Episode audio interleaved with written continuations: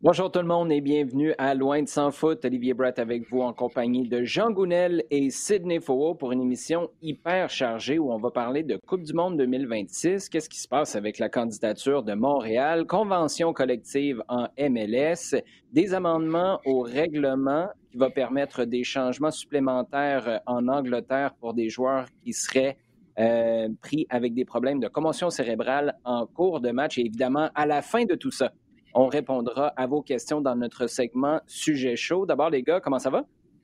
Ça va bien, Très bien, merci. Toi? Ça va super, j'allais dire, ça va super bien. Qu'est-ce qui se passe, le Jean, avec la candidature de Montréal? On était tout excités au début de la semaine parce qu'on apprenait que les choses se remettaient en branle avec 23 villes au Mexique, aux États-Unis et au Canada qui étaient toujours candidates, avec 16 qui seront choisies au final. Du moins, c'est ce, qu'on, euh, c'est ce à quoi on s'attend trois villes au Canada, Edmonton, Toronto et Montréal. Et là, tout d'un coup, hier, euh, jeudi, je pense qu'on peut qualifier ça de bombe. Le gouvernement provincial, de ce qu'on comprend, qui avait donné son appui à la ville de Montréal pour sa candidature, retire les cent quelques millions qu'on aurait dû investir. C'était la contribution provinciale pour retaper, en bon français, je pense que c'est le mot qu'utilise à la FIFA, ça, pour retaper le stade olympique. Euh, ça fait quoi? Dans tout ça, on parle d'un dossier qui est toujours en vie du côté de la ville de Montréal, mais sans l'appui du gouvernement provincial, on oublie ça? Je pense que oui. Euh, en tout cas, je pense que, ça, présente mal pour, euh, pour la candidature de, Montréal. Pour l'instant, bon, ce à quoi on s'accroche actuellement, c'est que normalement, dans, dans, le projet 2026, il y a trois villes canadienne hein, pour 10 matchs. Or, il n'y a que pour l'instant trois candidatures. Donc, euh, en, ce moment, on est, on est vraiment carré. Euh, simplement, ce que, euh, ce que Caroline Poul, la ministre du Tourisme, a dit hier, c'est que le gouvernement s'aperçoit que ce qui était un investissement de au départ, une cinquantaine de millions est en train de passer à plus de 100 et que très clairement d'ici 2026, ça va encore augmenter. Et quand tu regardes un petit peu ce qui s'est passé dans d'autres euh, dans d'autres cas de Coupe du Monde, euh, ce chiffre-là va continuer d'augmenter jusqu'à jusque pour les 3 4 années qui viennent. Hein. 100 euh, millions, c'est euh, honnêtement, c'est rien du tout pour, le moment. Et euh, on, fait face à des coûts beaucoup plus importants uniquement pour le stade olympique et uniquement pour trois matchs. Je pense que c'est là aussi qu'il y a, y a un, un frein net. C'est au bout du compte, les retombées économiques, elles, elles vont pas forcément être euh, euh, si grande que ça vis-à-vis d'un investissement pour le stade olympique. Mais dans le fond, ce qu'on est en train de dire, Sid, c'est que le stade n'a pas de vocation qui va au-delà de ces trois matchs-là. Mais je veux dire, il y en a, là. Il, y a, des, euh, il y a des spectacles qui s'offrent là. Il y a du motocross, par exemple. Il y a quelques matchs. il y avait quelques matchs de l'Impact là, avec le CF Montréal. On présume qu'il pourrait y en avoir de moins en moins. Euh, est-ce qu'il est là? À ton sens, le problème, c'est qu'on n'est pas capable de justifier au-delà de la Coupe du Monde ce qu'on investirait d'ici là dans le stade olympique? Le problème, effectivement, est que lorsqu'on pose l'équation comme ça, et euh, on a un vrai problème puisque le, le, le, coût euh, investissement-bénéfice euh, est trop faible de, de trois matchs, malgré que il faudrait, je pense, un peu raffiner l'équation avec avec les, les, les créations d'emplois, le, tourisme, les, les, gens qui viennent ne vont pas venir juste pour un match ou même, ou même deux, ils peuvent rester sur une longue période. Il y a quand même énormément d'injections d'argent et les bénéfices sur le sur le moyen terme sur vraiment avoir une meilleure des meilleures infrastructures. Et c'est là où je pense que le bas blesse, c'est que euh, on ne sait pas vraiment qu'est-ce qu'on fera dans le futur euh, avec euh, avec ce stade et qu'il n'y a pas forcément des équipes en place pour s'assurer de le remplir d'un point de vue événementiel, qu'il n'y a pas une vision d'une équipe qui serait résidente et qu'on est toujours avec un problème qu'on repousse, qu'on repousse, qu'on repousse, jusqu'à se rendre compte de passer à côté d'un rendez-vous comme la Coupe du Monde 2026. Parce que je pense que c'est très important ce qu'a ce qu'a dit mm. Jean. Il faut rappeler qu'il y a normalement trois villes canadiennes qui devraient être retenues et qu'il y a trois villes canadiennes qui sont candidates. Mhm. on, est, c'est quand même assez fascinant de voir qu'il y a, maintenant une très forte possibilité que euh, il n'y ait que deux villes canadiennes et que la troisième place qui était qui était dû sera donnée à une à une ville amérique, probablement américaine. Donc c'est mhm. hallucinant qu'en 2026 on soit en train de discuter de problèmes que si même on fouille euh, il y a 15 ans, 20 ans, 30 ans, on a été parfaitement anticipé, euh, anticipé sur l'avenir du stade et les infrastructures sportives de la ville de Montréal. Si on bascule, Jean, maintenant euh, sur euh, les autres villes canadiennes, concrètement, là, moi, je me pose la question parce que c'est à partir de quoi? Des quarts de finale où on est seulement aux États-Unis ou est-ce que c'est les demi-finales? Je me souviens plus. Non, quart.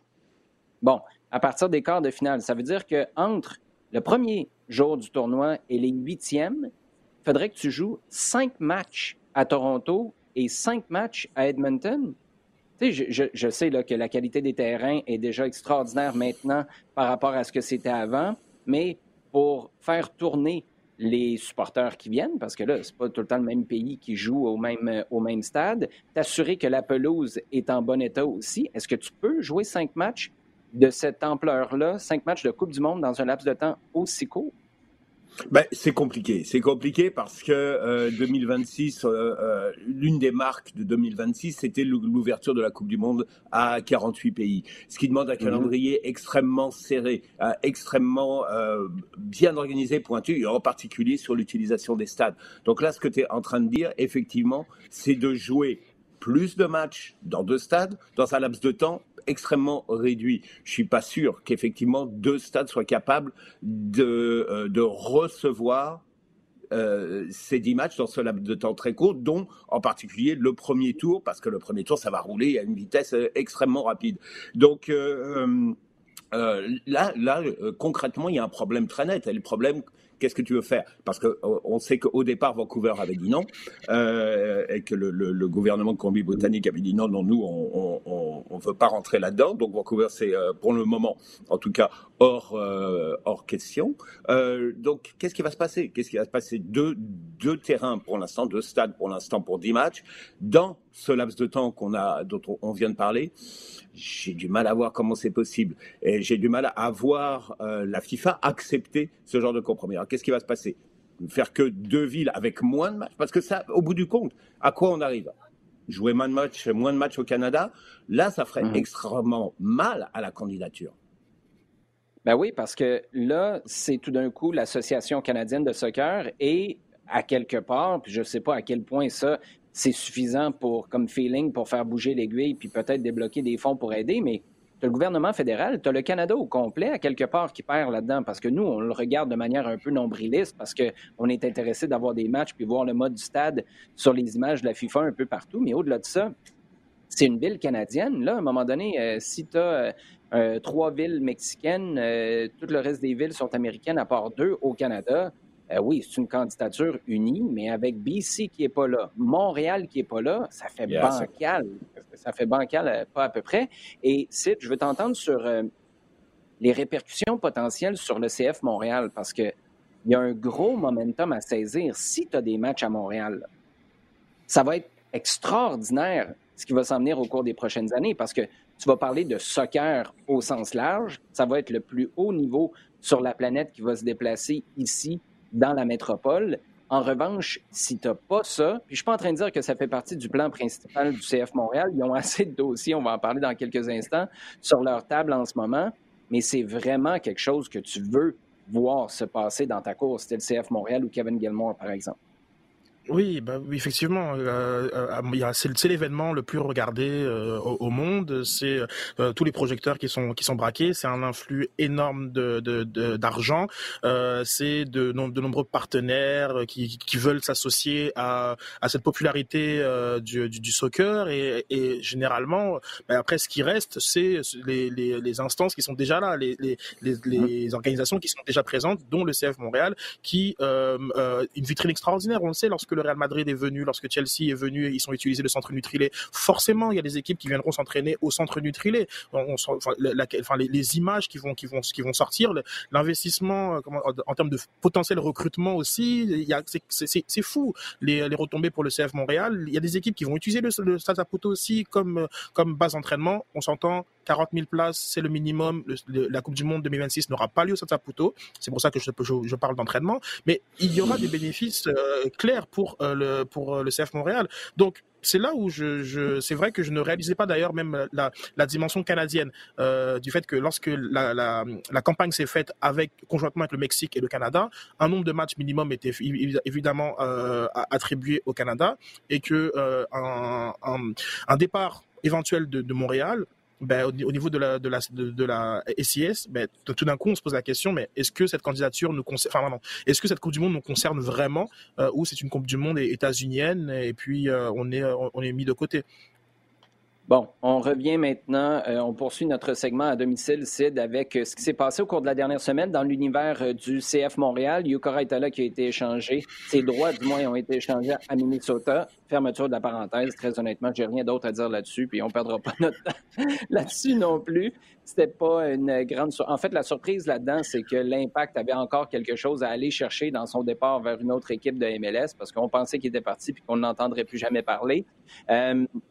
Maintenant, ce qui a fait euh, couler beaucoup d'encre ou beaucoup réagir, c'est un article dans la presse cette semaine où Justin Kingsley, co-directeur de la création, qu'on a vu lors du dévoilement de la nouvelle image de marque du CF Montréal, a sorti plusieurs chiffres intéressants. J'ai hâte de voir ceux qui t'ont intéressé davantage, des chiffres euh, sur euh, l'argent qui a été dépensé ou encaissé à la boutique. On parle de 54 000. Je pense que c'était la journée même ou dans les journées qui ont suivi le dévoilement. On présume que c'est pour de la nouvelle marchandise. On a fait une comparaison avec les chiffres du passé. Euh, je les comprends. Moi, ce que je retiens surtout, c'est qu'il y a des gens qui ont acheté. C'est pas tout le monde qui était en beau fusil qui trouvait ça laid. Il y en a qui ont décidé de dépenser un peu d'argent. Mais là, de le mettre euh, en euh, contraste avec les années passées, où de toute façon, on comprend que tu avais arrêté de produire de la nouvelle marchandise, tu savais que tu allais changer ton brand, c'est là où on ne sait pas trop comment euh, ces chiffres-là vont évoluer. Je pense que c'est là que ça va être le plus intéressant. Après, les chiffres qui ont beaucoup fait réagir, c'est ceux sur un sondage de la MLS qui évalue que 35% des gens ont eu des réactions sur les médias sociaux au Québec ont été négatives. Le reste, c'était soit positif ou neutre. D'abord, qu'est-ce que tu penses de ces chiffres-là et comment tu as réagi en voyant que le club se dit maintenant en mode écoute pour comprendre ce qui a vraiment irrité ces 35% qui ont réagi négativement sur les réseaux sociaux et comment pouvoir les servir par la suite? Alors tout d'abord, ce qui m'a vraiment intéressé, c'est euh, c'était la réponse euh, du, du, club et j'étais dans l'attente de, de, savoir quelle serait le, la première réponse euh, officielle de, des parties prenantes, de, dont Justin Kinsley. Euh, entre temps, il y a eu le renouvellement de contrat de James Pantemis, euh, il y a eu l'échange de Dorucci, il y a eu, comme je dis, l'échange de Raitala et ça, c'est vraiment passé sous le radar. Ça n'intéresse strictement personne, donc il faut être assez, assez honnête sur les gens qui disent de paraître. Maxi Urruti qui est parti, ça nous intéresse quand même pas mal un peu. On va peut-être en reparler plus tard, mais c'est monumental. On pensait jamais voir le jour. Ceci dit, je comprends le contraste que tu fais ça nous intéresse pas autant de voir la réaction des autres instances. Exactement. Et, donc, moi, j'avoue, euh, à partir du moment où j'ai vu le, nom de, Justin Kingsley popper dans l'article de, la presse, j'avais vraiment tout d'un coup une, curiosité. Euh, au niveau des, chiffres, j'ai trouvé la démarche super intéressante. Genre, je, le dis, euh, lorsqu'on a des, des datas, ça permet comme de un peu d'élever le débat et de, de, comprendre de mieux de quoi on parle. Et effectivement, le chiffre, moi, qui m'a surpris finalement, c'est le 25% de réactions positives. Je sais que c'est pas, c'était pas vraiment un sondage de la part de la, de la MLS, c'est une compilation de, de, de, de, réactions. Donc, euh, sur, sur différentes plateformes, des plateformes qui vont parfois au-delà même de celles que, euh, qui sont utilisées euh, par, par chacun. Donc, c'est un portrait qui est très large, qui est vraiment, et sur ça, je, je, je ne remets pas en, question. mais la MLS veut sûrement, partie prenante, veut aussi justifier le, le, changement qui a été fait par, l'une de ses franchises. Et c'est certain que les données sont présentées de la meilleure façon possible. Mais, ceci étant dit, 25% de réactions positives, quelle que soit la façon dont tu veux voir le problème, c'est pas c'est pas assez. Euh, si avant le, changement, on aurait aurait dit que ben, y a 25% de gens qui auraient une réaction positive, je pense pas qu'il y aurait une, forme de satisfaction. Et ça, j'ai trouvé euh, ça euh, ben, très très intéressant. Après, sur le paquet de, de neutres, on, l'a dit, il y, a, y, les, y, a les questions de la langue, il y a les questions du, du sarcasme, il y a les questions de comment, comment on interprète. Donc il y a toujours un problème de collecte, un problème d'évaluation. Et ça, c'est le lot de toutes les études. Euh, sur ça, il y a pas, j'ai pas vraiment de, de, de, de, problème. Mais sur le 25%, euh, je pense que euh, ça devrait alerter vraiment, enfin 25% de réactions positives, donc j'insiste, ça devrait alerter l'organisation sur le, vraiment l'ensemble du travail qu'il y a à faire, moins sur le 35% négatif d'ailleurs, curieusement, mais sur l'ensemble du travail qu'il y a à faire pour continuer de convaincre. Et là, à titre personnel, il y a une petite déception. Oui, on est en mode écoute, mais on l'a déjà dit depuis deux, semaines à, l'émission, euh, l'écoute doit se traduire par des actions. J'aurais peut-être attendu à ce qu'on soit déjà un petit peu plus en mode action. Euh, l'écoute pouvait se faire déjà dès le, vendredi 15 euh, janvier sur sur les, réactions qui, qui, ont, qui ont été émises sur les réseaux sociaux et, ailleurs.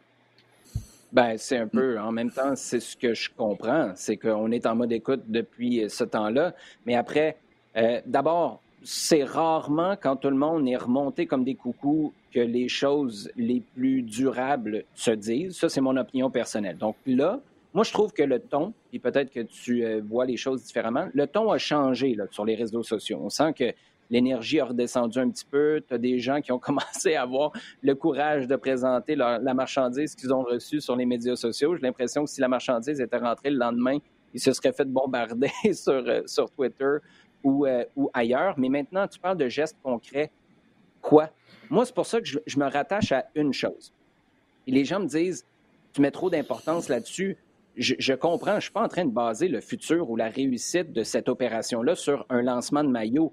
Mais le lancement de maillot, tu n'auras jamais eu autant d'attention sur ton maillot. À quelque part, le dévoilement de l'effectif l'année passée, on a retenu quoi? On a retenu que Nacho Piatti nous a, refusé de dire qu'elle allait être là pour toute la saison. c'est souvent un événement qui est devenu un peu redondant.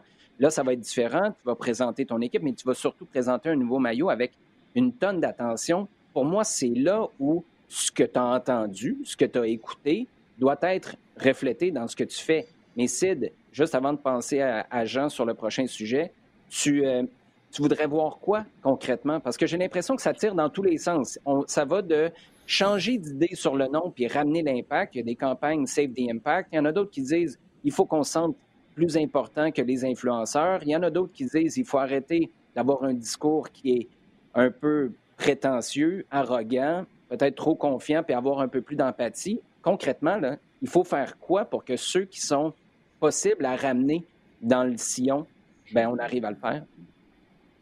Ben, avant, avant de, répondre directement à ta, question, je trouve qu'il y, a une colère qui s'organise. Il y a eu une accélération énorme de, mettons, de la, pétition notamment, qui arrive à, à, 5000 signatures. Ça vaut ce que ça vaut, mais euh, il y a eu des, euh, après l'indignation, après la surprise et l'indignation, il y a maintenant de plus en plus d'actions concrètes. Et je suis pas certain que euh, cette, colère s'estompe, malgré que effectivement ceux qui sont en faveur du rebranding et qui sont après aussi en faveur de la, de la nouvelle identité visuelle se montrent de plus en plus et ce qui genre comme ce qui de toute façon était euh, était euh, était déjà présent. Je veux dire c'est pas c'est je pense que c'est pas quelque chose qui était particulièrement nouveau. Mais ce que je vois c'est que euh, on a une on a de plus en plus de d'actions qui sont faites par les gens qui sont en colère. Là récemment par exemple lorsque le club a annoncé le départ de Yukara Itala on a vu comme de, nombreux commentaires qui ont été surprenants comme de, même de, gens qui sont assez proches de l'organisation. Donc j'ai quand même eu je, je suis pas certain que, juste, juste pour préciser genre de commentaires d'une part, on a, on a eu le commentaire de l'ancien euh, responsable des communications d'impact de morale, Eric Forest, qui, qui, qui, s'indignait du fait qu'il n'y avait pas d'image euh, de, de Yukai Raitala. J'ai trouvé ça quand même euh, assez, pour une personne qui connaît très très, très bien ce, ce, ce métier-là, j'ai trouvé ça très surprenant. On a de, de, de, de nombreuses captures d'écran qui ont été prises parce que la police, enfin pas, pas la police, la couleur de, de, du titre était du noir sur noir et les gens euh, parlaient donc vraiment d'une indignation par rapport à ça. On a même sur nos propres questions à loin de s'en foot des personnes qui remettent en question le mot foot. Je veux dire, l'émission date de quand même cinq ans. Euh, c'est pas aujourd'hui que tu découvrais qu'on a qu'on s'appelait loin de s'en foot. Euh, on voit, c'est voilà une, une forme de comme une colère qui ne qui ne s'estompe pas, genre comme euh, vis-à-vis de, de, de, de, de tout ça. Et euh, je, lorsque Justin Kisley dit qu'il est en mode écoute, j'aimerais comprendre qu'est-ce qu'il écoute exactement? Parce que si dans la, dans, la, même, dans la même respiration, on nous parle de, de, la, de la portée internationale de, de, de euh, du, du, changement et qu'on voit 2 milliards d'impressions et que ces 2 milliards d'impressions, ça, ça, aurait coûté 20 mhm. millions de, de les faire, je pense pas qu'on écoute les mêmes choses. Et c'est pour ça que c'est pas mon rôle de dire, comme de, de dire qu'est-ce qu'il y, a, qu'est-ce qu'il y a à faire, mais genre comme que cette, cette fameuse écoute et empathie se traduisent par des actions. Oui, et là-dessus, là où je te rejoins à 100 c'est que le data qui est bon pour l'entreprise, c'est pas nécessairement le data qui est intéressant et qui est positif pour le client. Et j'ai l'impression que depuis le lancement de ce nouveau brand-là, on a mêlé les choses. On parle un petit peu trop business à des gens qui, eux, veulent se faire parler de leur club, un club qui a changé sans qu'ils le demandent. je pense que c'est là qu'il y a une déconnexion. Un dernier petit commentaire, Sid, sur euh, ce que tu as dit par rapport à Éric Forêt, qui était euh, aux communications avant l'impact. J'aime beaucoup Éric, je m'entends super bien avec lui. J'ai trouvé ça cheap comme ça se peut pas. Tout ce que je vais dire, c'est attention aux pierres qui sont jetées quand tu es dans une maison de verre. Cela, là, moi, si j'étais au club, puis même pour avoir eu beaucoup d'interactions dans le passé, pour avoir été très dur envers les communications de l'impact à une époque où Eric était là. J'ai aucune idée quelle responsabilité il y avait, mais je le répète, je l'aime beaucoup, Eric Forêt, mais j'ai trouvé ça vraiment cheap comme commentaire pour quelqu'un qui a quitté l'organisation il n'y a pas si longtemps. Jean, euh, lettre finalement de l'Association des joueurs de la MLS. Là, euh, on repousse d'une petite semaine. Hein? Question de faire durer le plaisir des négociations. on avait une date butoir qui était euh, jeudi soir à minuit, 11h59 ou vendredi matin minuit. Finalement, on repousse parce que ce que les joueurs disent, c'est bon, l'entente que vous nous avez proposée, peut-être, on pourrait prolonger la convention collective, mais plutôt que de le faire de deux ans, on le ferait de un an et on voudrait quelques concessions supplémentaires. Là, on a ouvert les discussions pour une semaine de plus. C'est ce qu'on a appris avec une lettre envoyée par euh, la Ligue. On a l'impression que Don Garber, il est en train de garder son message. Il donne du temps, mais il est pas mal resté sur son message initial.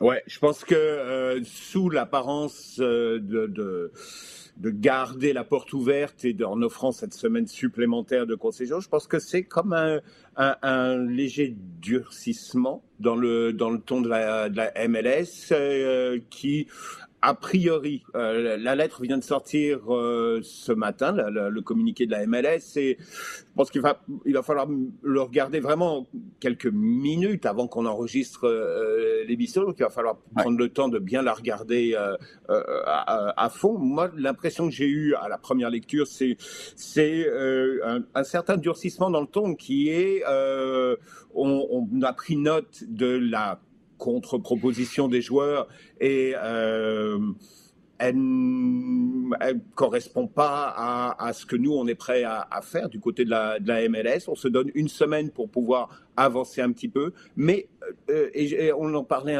très rapidement avant même l'enregistrement, euh, cette semaine, la MLS a envoyé un message au, au club et à tout son personnel disant euh, il faut envisager la possibilité d'un lockout.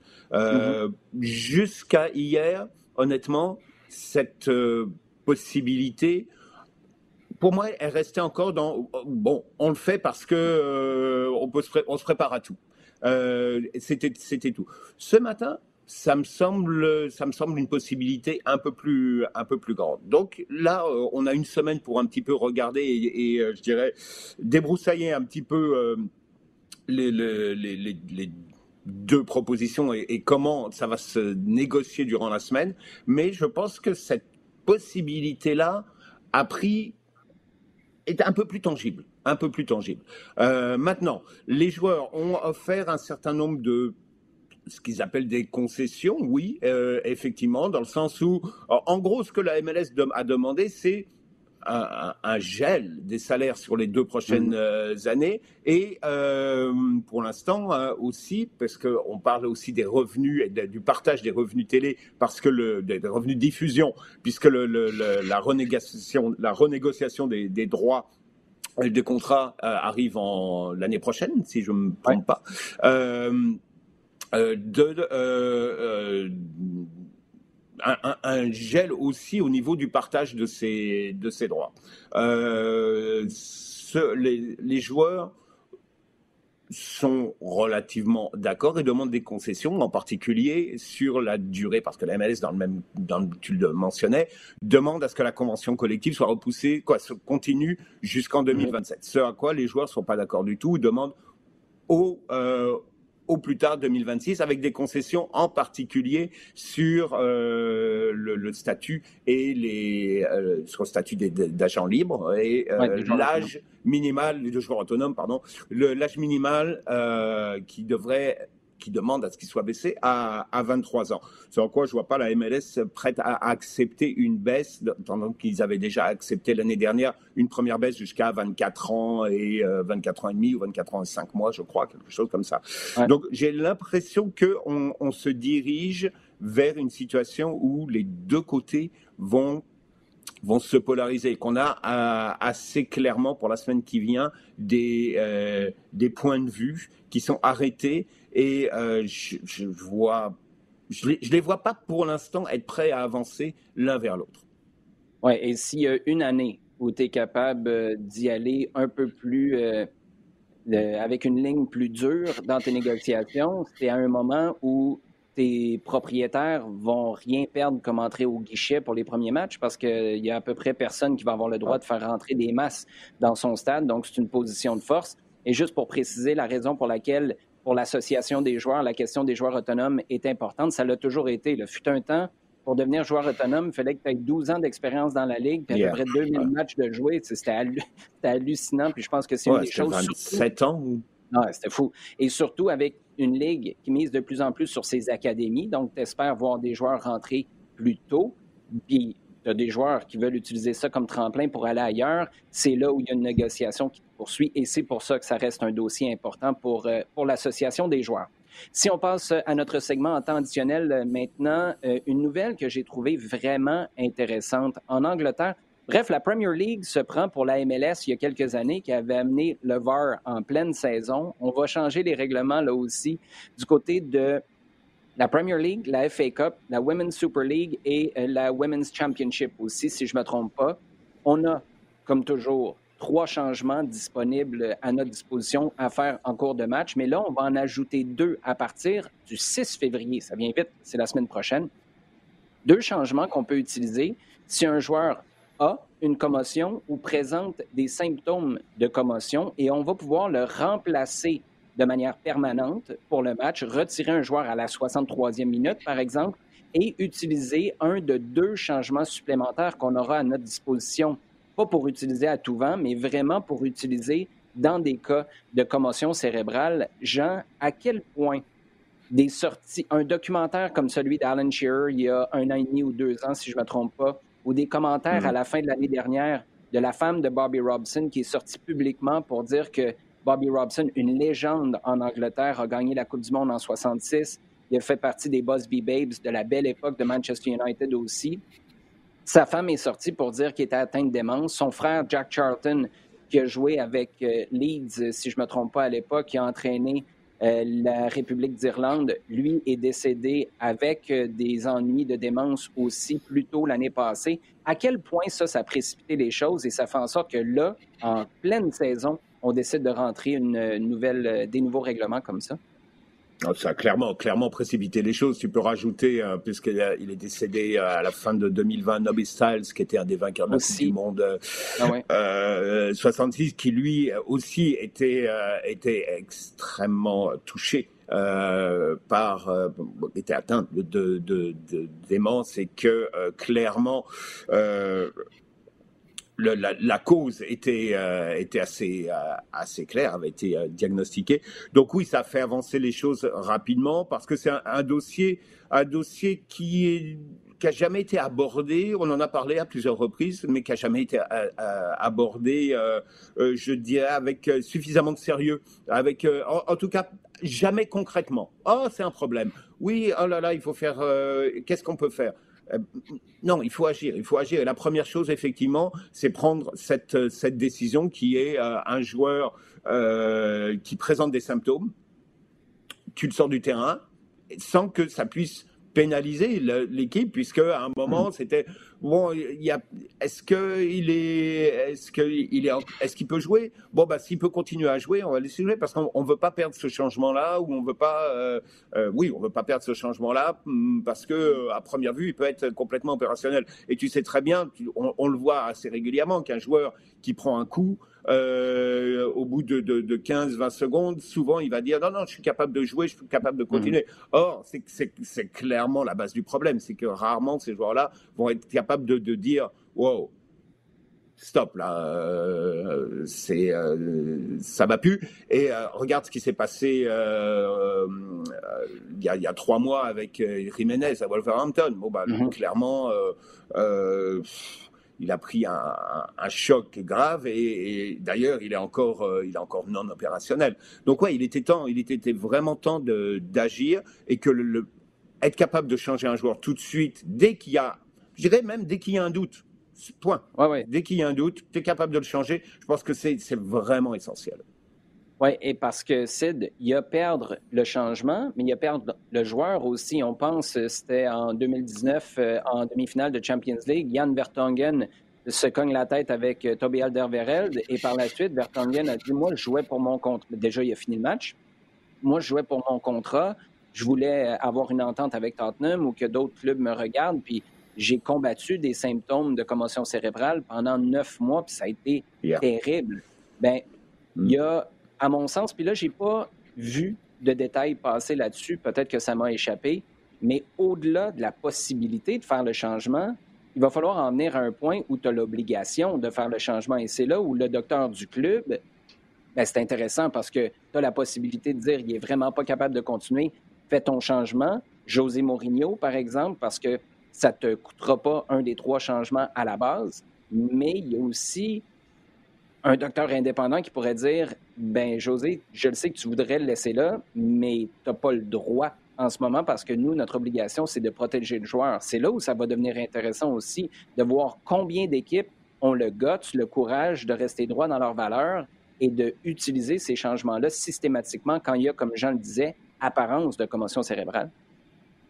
Oui, tout à fait. C'est vrai que ça a été justement euh, l'un des épisodes de, dans le documentaire sur Tottenham où on parlait, où un, médecin bah, confrontait euh, José Mourinho sur l'état des, des, des, blessures et puis euh, il, il, il, a tenu, tenu son, son point et c'était assez intéressant que voilà donc on est capable de même raisonner un, José Mourinho, il va pas être content de perdre des joueurs, il est dans une logique de, de sportif, de compétitif, ça voilà. Mais je crois que ce que j'ai compris, c'est qu'il y avait il y aurait une, aussi une évaluation indépendante qui, qui, qui se qui se ferait. Ce serait d'abord la responsabilité responsabilité du euh, médecin de, de l'équipe et qui y aurait aussi euh, une autre évaluation qui, euh, qui, qui, qui, se donnerait pour juger si le joueur est apte. Ce qui est intéressant, c'est d'une part, je pense que c'est un vrai bloquant le fait que de perdre un changement aussi trivial que ça a l'air, mais je pense que c'était pour que ça, ça passe au niveau des clubs, il fallait que le changement soit voilà soit fait sans aucune conséquence négative. Et ensuite, ce que je trouvais très intéressant, c'est qu'il y a un protocole de retour au jeu qui, qui donc, avec un jour de repos, un mm. jour de, euh, de, vélo elliptique, un jour d'entraînement léger, un jour d'entraînement avec contact, et ensuite le, au, sixième jour euh, de pouvoir jouer avec ses coéquipiers.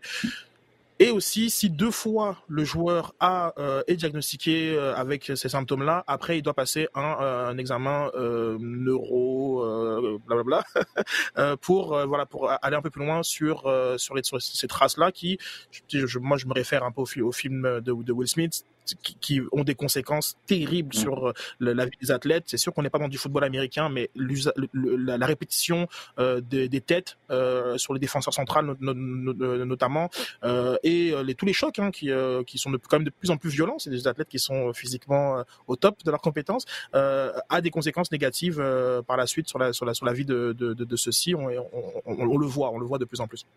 Bref, une excellente initiative en Angleterre et sachant que eux nous annoncent là que ça s'en viendrait le 6 février, qui est demain matin, je vois pas pourquoi la MLS pourrait pas faire exactement la même chose dès le début de la prochaine saison. C'est pas comme si c'était quelque chose, un, pouvait vraiment mal virer. Si ça vire mal, c'est parce qu'on n'applique pas ces règlements-là, puis on se met pas derrière la santé de nos joueurs. Donc, j'espère que le reste des championnats, à commencer par la MLS, qui là est dans son entre-saison de toute façon, on a le luxe de réfléchir à ça, bien, on va emboîter le pas aussi. Euh, ça nous permet de euh, peut-être faire un, petit pas de côté et revenir sur euh, une journée importante. À chaque année, c'était Belle cause pour la cause le 28 janvier. Ça, c'était jeudi. Donc, hier, on enregistre le vendredi matin, Sid.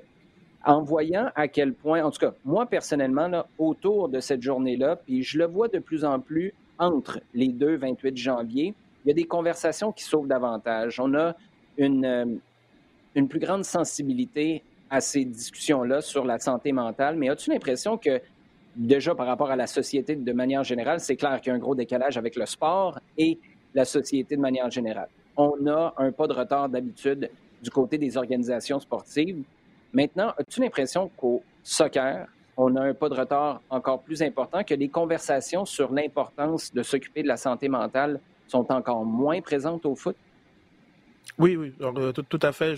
C'est vrai que pour moi, ça a été hier un élément déclencheur euh, de, de, me poser la question de, de, la santé mentale dans, dans, dans le foot et euh, d'ouvrir une boîte de Pandore parce qu'il y a vraiment, il y a quand même pas mal de documentation euh, euh, à, à, ce sujet, mais dans, dans la place que ça prend, on peut dire médiatiquement, façon de parler, n'est pas aussi importante que ça peut prendre, par exemple, ben, au football américain ou, ou, en NBA, où je me souviens de, de tribunes de Kevin Love notamment, ou, ou de d'autres dans d'autres sports où les sport aussi individuel, euh, car de facto, lorsqu'il y a une baisse de performance, euh, la santé mentale vient euh, vient comme comme sujet et comme piste de, de, réflexion. Donc dans un sport collectif et aussi omniprésent que que le foot, ça c'est quelque chose que je que je je ne vois je vois très peu. Il y a eu une étude qui a été faite par la FIFRO en avril 2020 suite justement mhm. aux effets du, du, du, confinement et aux effets de l'arrêt. On a vu que environ 20, donc, 22% des, des, joueuses avaient souffert de, de symptômes liés à, à, à, la dépression et au niveau des joueurs c'était 18%. Euh, et mhm. euh, une autre, euh, un autre aspect, c'était que finalement un joueur sur 10 avait expérimenté des symptômes liés à l'anxiété générale. Ça, c'était effectivement lié au confinement, au coronavirus, à la pandémie. Donc plus tard, il y a eu un, un suivi qui s'est fait au niveau du mois de, de, novembre, où finalement on arrivait à des résultats très similaires et ce qu'on pensait qui était on pensait une idée reçue qui était que le sport, enfin, ceux qui pratiquent le sport sont moins sujets à des problèmes de, santé mm-hmm. mentale. Mm-hmm. Par contre, les athlètes euh, professionnels, eux, sont plus sujets à des problèmes de santé mentale. Donc c'est ça qui il y, a un décalage entre, entre voilà entre nous et, et, eux, et sachant que euh, on voit maintenant ça aux, deux aux deux aux deux spectres, je dirais, d'une carrière.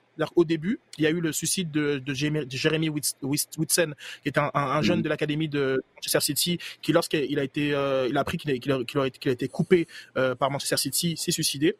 Ça c'est donc et on, on s'est posé la question de l'accompagnement des jeunes vers les carrières professionnelles. Et il y a la fameuse petite mort qui correspond à la retraite des, joueurs qui maintenant mhm. euh, font face à un espèce de vide existentiel euh, où ils ont passé quasiment 15 ans, 20 ans de leur vie à, avoir un objectif clair d'être professionnel et qui tout d'un coup euh, sont lâchés un peu dans ce qu'on appelle communément la vraie vie.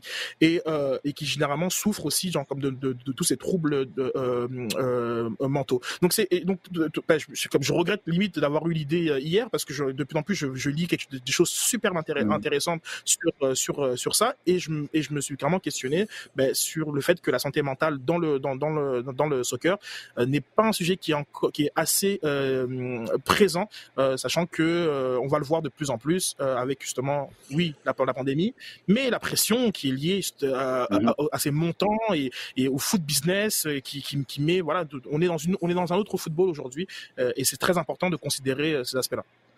Jean?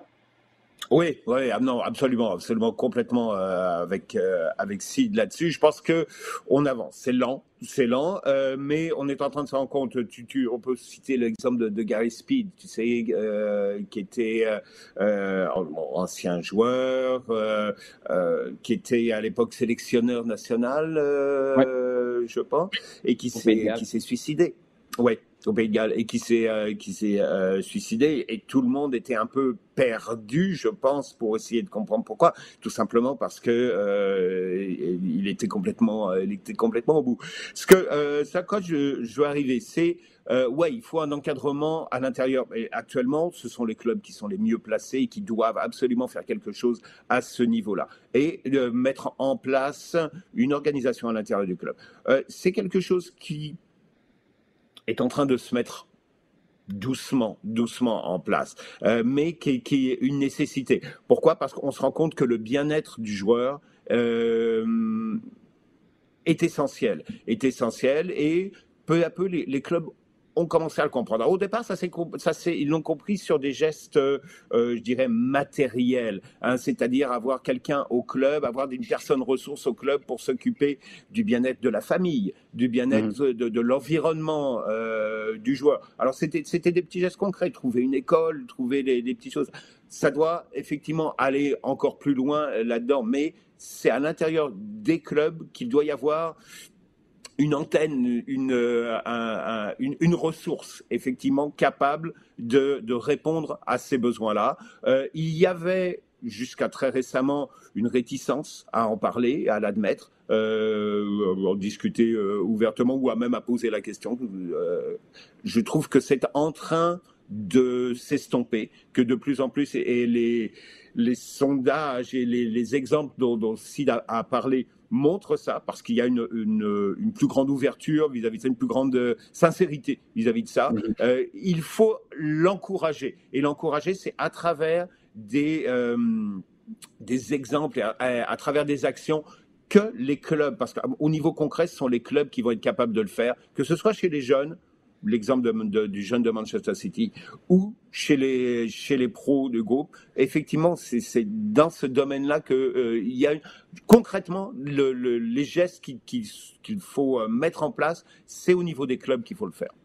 Oui, et en plus la responsabilité des clubs, moi, je ne déchargerai pas les agents de cette responsabilité-là aussi, parce qu'évidemment, eux ont un travail de négociation à faire, mais je pense que le côté conseil et le côté conseil qui va au-delà de la dernière journée de ton dernier contrat comme joueur, je pense qu'il y a vraiment quelque chose à faire là. Euh, je connais pas assez les dessous de la réalité des agents. Je le sais qu'il y a des cowboys, il y en a qui sont extraordinaires aussi, mais les agents devraient être les plus près de cette famille-là des joueurs parce qu'à quelque part, ben, ils, en sont, euh, ils en sont dépendants, ils en sont tributaires. Donc, ça va être intéressant de voir comment ça va évoluer, ça, au euh, fil des ans. Peut-être, euh, Jean, une ou deux signatures qui t'ont marqué avec la fenêtre des transferts. Est-ce qu'il y a un ou deux transferts qui ont été plus marquants que les autres jusqu'à maintenant? Ben, le marquant, pas encore, mais on a encore, disons, euh, trois, quatre jours, trois jours avant, le, avant la date butoir. Et généralement, ces, ces transferts-là arrivent, euh, arrivent vraiment sur la fin. Euh, ce qui m'a marqué, c'est Odegaard. Odegaard, le, le, le jeune Norvégien qui avait été, dont on avait parlé il y a 5, 6 ans maintenant, quand il avait signé à 15 ans au Real Madrid.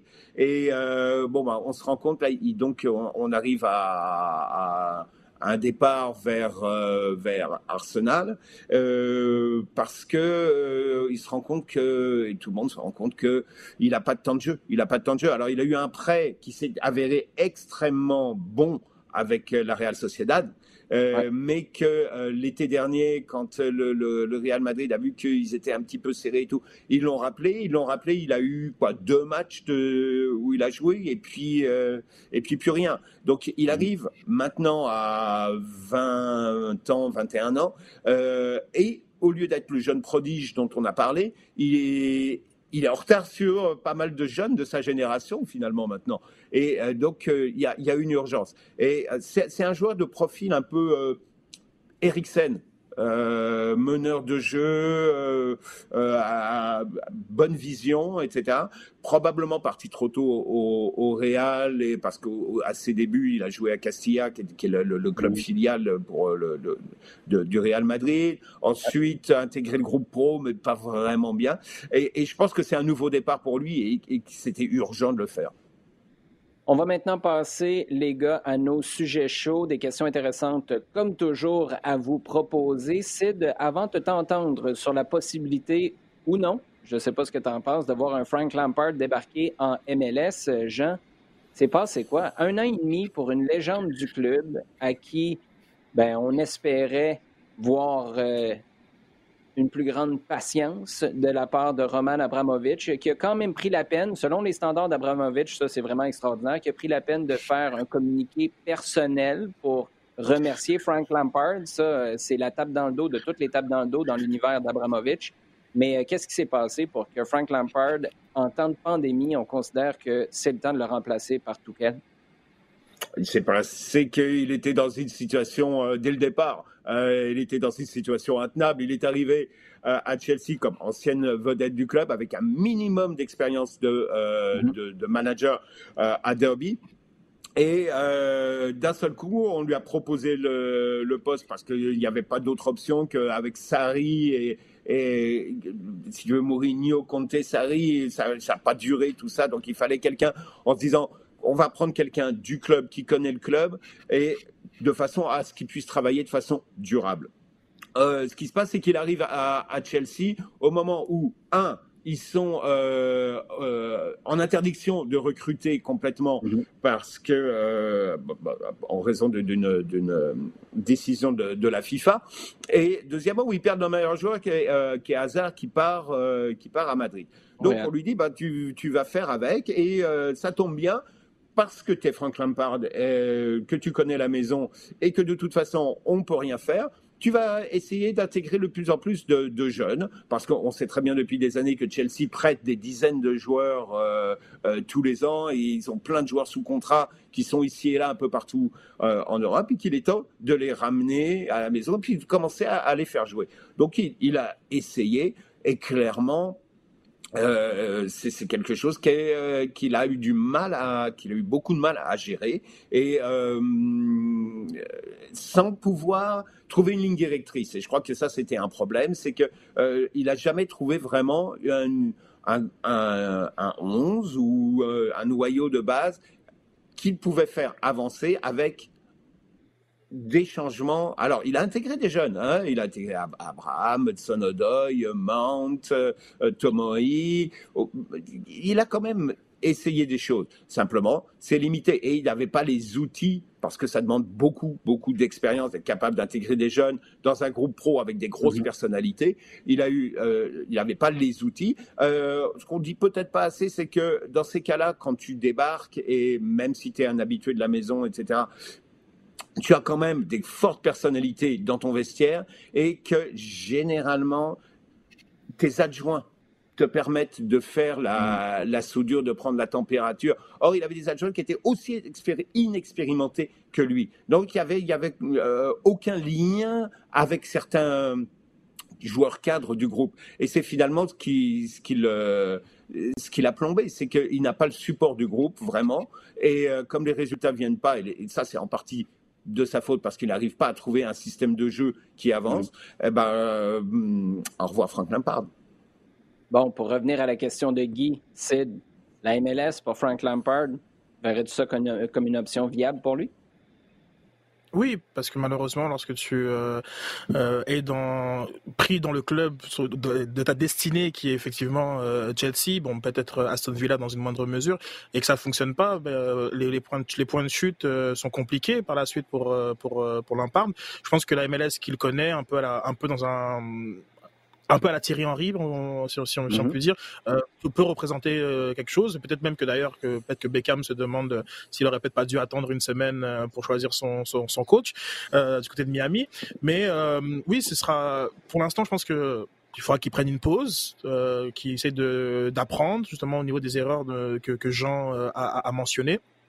Et euh, oui, euh, je pense qu'il y a une forme de logique avec euh, son parcours à, New York CFC euh, de, pouvoir le voir en, MLS. Quand même intéressant, hein? c'est pas, il n'y a aucune garantie de succès, mais quand même un ancien d'Arsenal à la tête du CF Montréal, un ancien de United puis Everton à la tête de, Miami, de Heinze qui a joué au PSG, qui a joué en Premier League, qui a joué en Espagne aussi, qui, qui se ramasse à Atlanta. Euh, elle évolue, hein, cette ligue-là. Fascinant. Euh, au 18 mois, il y a comme une nouvelle tendance qui se dessine. Très, très hâte de voir ce que ça va donner en 2021 si on a une saison, parce que là, on ne veut pas de lockout, ça va faire. Il y a assez de restrictions en ce moment, un couvre-feu, puis pas le droit d'aller au magasin, puis tout. On peut-tu avoir une ligue qui commence, s'il vous plaît? Deuxième question, celle de Michael Forcier, c'est de le CF Montréal dit être en mode écoute. On en parlait plus tôt. Est-ce que ça aurait été plus simple d'être en mode écoute au moment du processus créatif? Moi, c'est cette partie-là qui m'intéresse. Est-ce que tu penses que les supporters auraient dû faire partie de la réflexion en amont? Parce que ce que tu as dit l'autre jour, et je suis tout à fait d'accord avec toi, ça c'était quelques heures, si je ne me trompe pas, après le, dévoilement ou peut-être le, le, lendemain, tu disais pourquoi est-ce que le pitch n'a pas été fait à quelques personnes pour voir comment c'était reçu? Mais ça, ça veut dire que tu pitches ce qui est déjà créé, l'idée qui est déjà conçue. C'est juste la manière de passer le message. Et là-dessus, moi, j'y avais pas pensé à ça, mais je suis tout à fait d'accord avec toi. Maintenant, si on remonte plus tôt dans le processus, est-ce que tu penses que le processus créatif on aurait dû y inclure des supporters de l'Impact? Ça aurait été le fun, oui, mais euh, peu, peu, réaliste. Je pense que si on était dans une dans mm. une euh, vision euh, de juste changement d'identité, euh, je pense que ça n'aurait pas posé problème et ça aurait pu être même quelque chose de très très apprécié auprès de la communauté. J'avais posé la question, tu, tu, tu, tu m'avais retweeté d'ailleurs, j'ai apprécié au niveau de l'agence Pigeon qui a qui a fait le logo, les deux logos, et qui, bah, en fouillant auprès des anciens, n'a consulté personne et a, a posé deux logos. Les logos étaient appréciés, donc les gens ne se sont pas demandé euh, est-ce qu'ils ont été, est-ce qu'ils auraient dû être consultés. Maintenant, lorsque le résultat est pas bon, effectivement, on se demande, on, se demande euh, si la, façon de faire euh, était adéquate.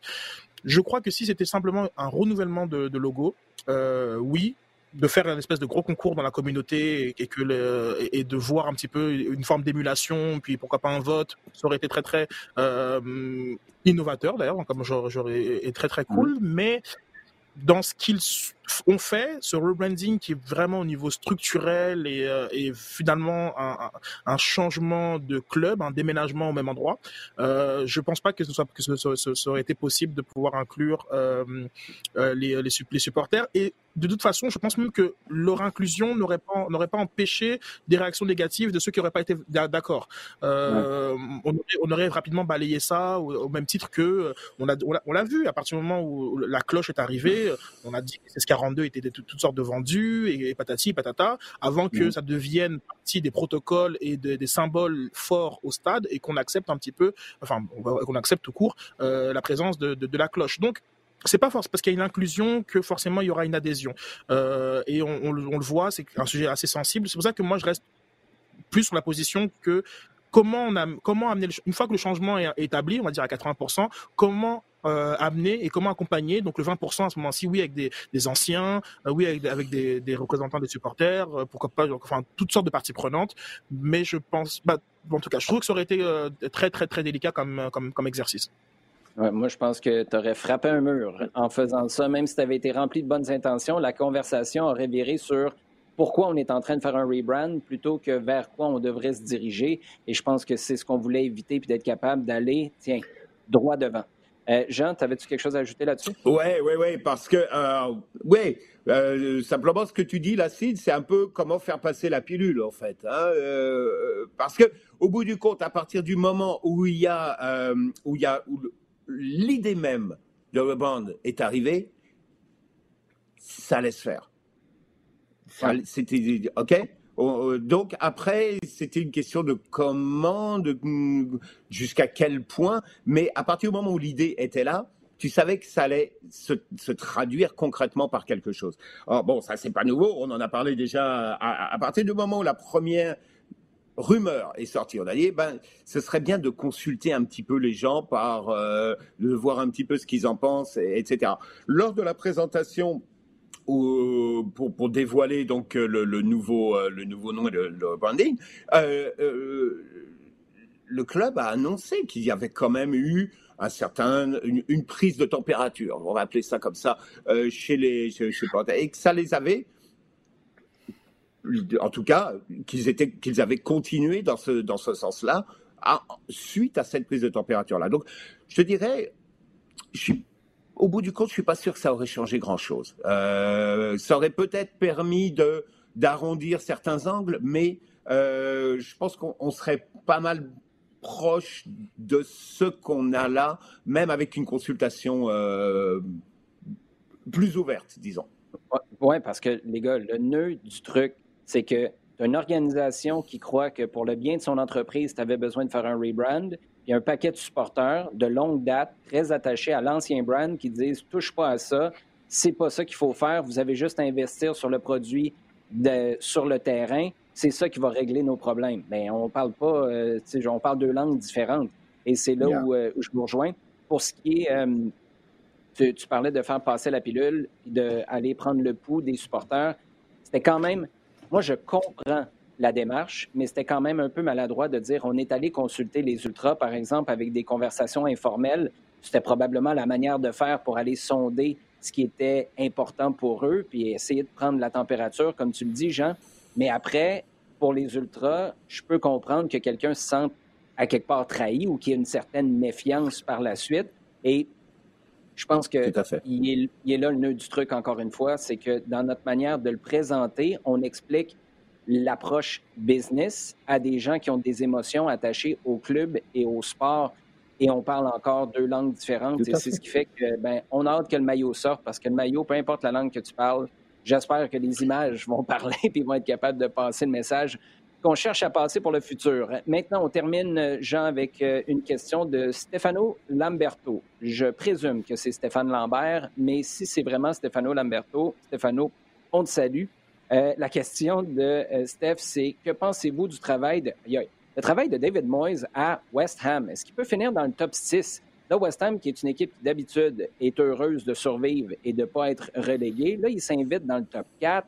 Il s'en va chercher des joueurs comme Jesse Lingard en prêt. Moyes devait avoir six mois à son contrat. Finalement, il va rester en Premier League. Ça prolonge d'un an automatiquement. Il reste 18 mois à son contrat. Il est en train de parler d'une renégociation à plus long terme. Euh, on est dans quel monde? Ah, bon, d'abord, je suis un, fan absolu de David Moyes. OK? Depuis euh, Everton, euh, j'étais extrêmement content euh, lorsque Ferguson l'avait. parce que, parce que honnêtement, c'était le, profil. Il, ressemble dans son parcours, dans, sa, dans son vécu initial, tellement à, à cette famille d'entraîneurs euh, que tu peux remonter à, à, à, Busby, Shankly, euh, euh, Clough, euh, euh Jockstein, etc. Il appartient à cette mm-hmm. à cette famille de très proche de, de, du milieu du milieu ouvrier, de, des travaillistes, très ancré dans, dans la tradition du, du, du jeu et du du local, du, du, jeu pour les, pour les gens. Et euh, qu'il n'ait pas fonctionné à, United, je ne suis pas non plus complètement surpris parce que c'était un autre monde pour lui. Mais maintenant, ce qu'il fait à West Ham, euh, ouais, ça, ça rentre parfaitement dans là où il est vraiment le plus, euh, le plus habile euh, et où il est capable vraiment de développer quelque chose, comme il l'a fait pendant des années à Everton, euh, parce mhm. que il a quand même, avec des moyens extrêmement limités et avec un, un, un groupe limité aussi. Ce qu'il avait fait à Everton, c'était quand même, c'était quand même intéressant comparé au, haut de la ligue qui évolue avec avec des moyens complètement différents.